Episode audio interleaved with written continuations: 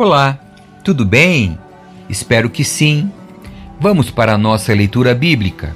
Livro de 1 Tessalonicenses, capítulo 4. Uma vida dedicada a agradar a Deus.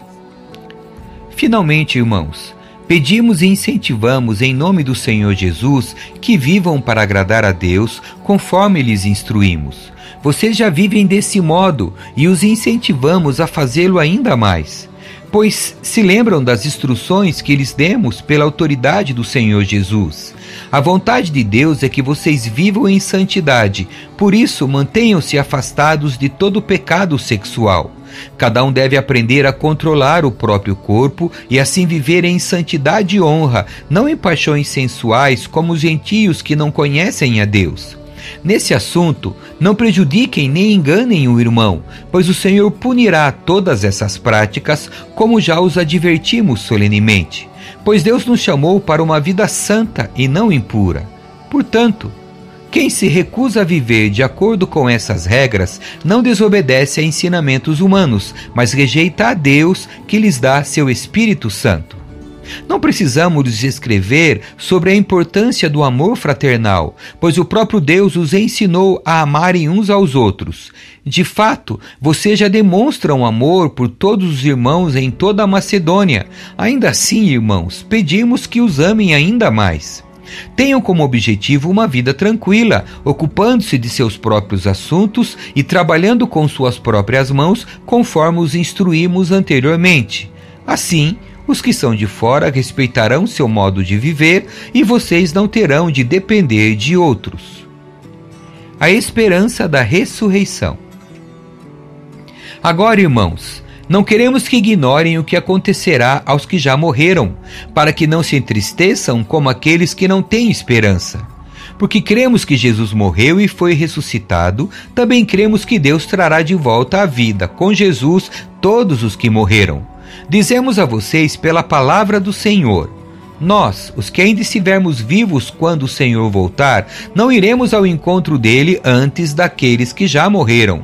Pois o Senhor mesmo descerá do céu com um brado de comando, com a voz do arcanjo e com o toque da trombeta de Deus. Primeiro, os mortos em Cristo ressuscitarão. Depois, com eles, nós, os que ainda estivermos vivos, seremos arrebatados nas nuvens ao encontro do Senhor nos ares. Então, estaremos com o Senhor para sempre.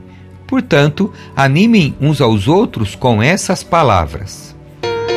Capítulo 5 Não é necessário, irmãos, que eu lhes escreva sobre quando e como tudo isso acontecerá Pois vocês sabem muito bem que o dia do Senhor virá inesperadamente, como ladrão à noite. Quando as pessoas disserem tudo está em paz e seguro, então desastre lhes sobrevirá tão repentinamente como iniciam as dores de parto de uma mulher grávida e não haverá como escapar. Mas vocês, irmãos, não estão na escuridão a respeito dessas coisas e não devem se surpreender quando o dia do Senhor vier como ladrão porque todos vocês são filhos da luz e do dia, não pertencemos à escuridão e à noite. Portanto, fiquem atentos, não durmam como os outros, permaneçam atentos e sejam sóbrios. À noite, as pessoas dormem e os bêbados se embriagam, mas nós que vivemos na luz devemos ser sóbrios, protegidos pela armadura da fé e do amor, usando o capacete da esperança da salvação porque Deus decidiu nos salvar por meio de nosso Senhor Jesus Cristo, em vez de derramar sua ira sobre nós. Cristo morreu por nós para que, quer estejamos despertos, quer dormindo, vivamos com Ele para sempre. Portanto, animem e edifiquem uns aos outros como têm feito. Conselhos finais. Irmãos, Honrem seus líderes na obra do Senhor. Eles trabalham arduamente entre vocês e lhes dão orientações. Tenham grande respeito e amor sincero por eles por causa do trabalho que realizam e vivam em paz uns com os outros. Irmãos, pedimos que advirtam os indisciplinados, encorajem os desanimados, ajudem os fracos, sejam pacientes com todos Cuidem que ninguém retribua o mal com o mal, mas procurem sempre fazer o bem uns aos outros e a todos.